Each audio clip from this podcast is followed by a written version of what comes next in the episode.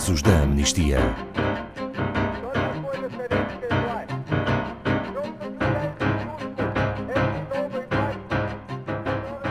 O caso recente do brutal assassinato da brasileira Marielle Franco catapultou para a ribalta a questão da violência policial, do racismo e, sobretudo, da perseguição que o Brasil violentamente alimenta a quem defende os direitos humanos.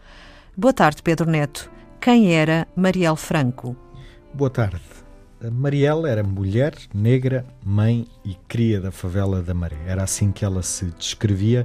Era também vereadora da Câmara do Rio de Janeiro e destacava-se porque corajosamente ia, ao longo da sua vida e do seu trabalho, denunciando violações de direitos humanos e, em especial, contra jovens negros, contra mulheres, contra pessoas LGBT, além dos abusos cometidos pelas forças de segurança e as execuções extrajudiciais, principalmente nas favelas. Ela foi eleita pelo partido o PSOL, foi eleita para a Câmara do Rio de Janeiro, foi a quinta vereadora mais votada de um total de 1.600 candidatos, foi a terceira mulher negra a ser eleita na história da Câmara do Rio e tinha sido recentemente nomeada relatora de uma comissão designada para avaliar a intervenção dos militares na segurança pública no Rio de Janeiro.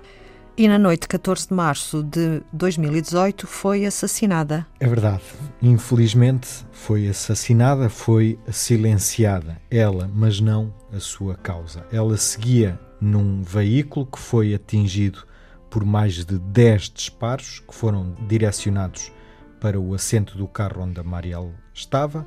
Quatro destes foram fatais para ela, já que a trajetória das balas estava direcionada para a sua cabeça.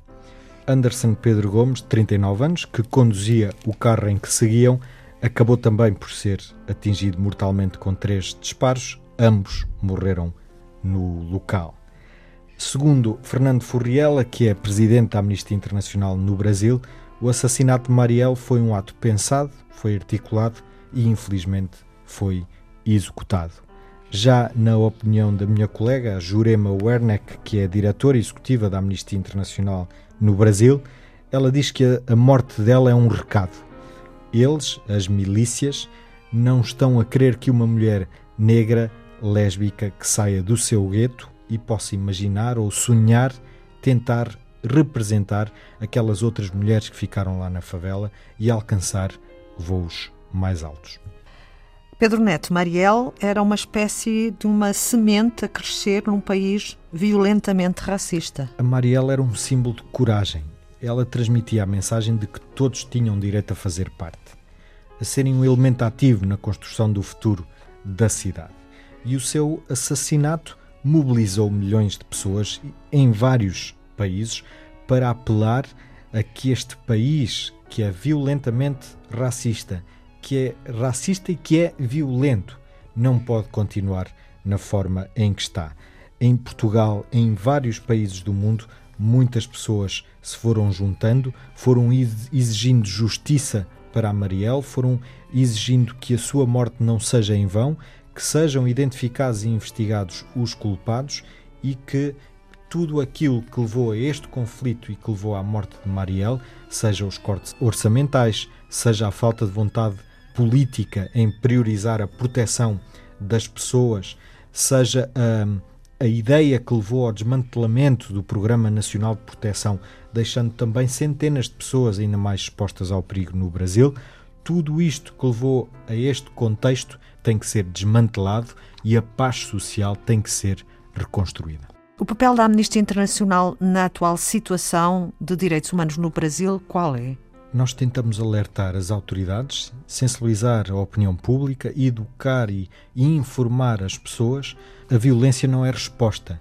Esta militarização tem sido, sobretudo, apontada àqueles que são os mais frágeis da sociedade.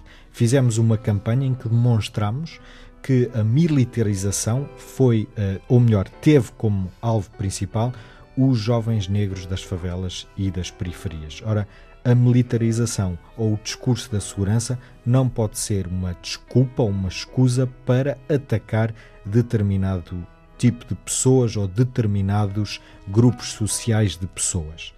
Atualmente, no âmbito da nossa campanha Brave, os casos como o da Marielle ganham particular relevância porque inspiram as pessoas a encararem a injustiça como uma afronta pessoal.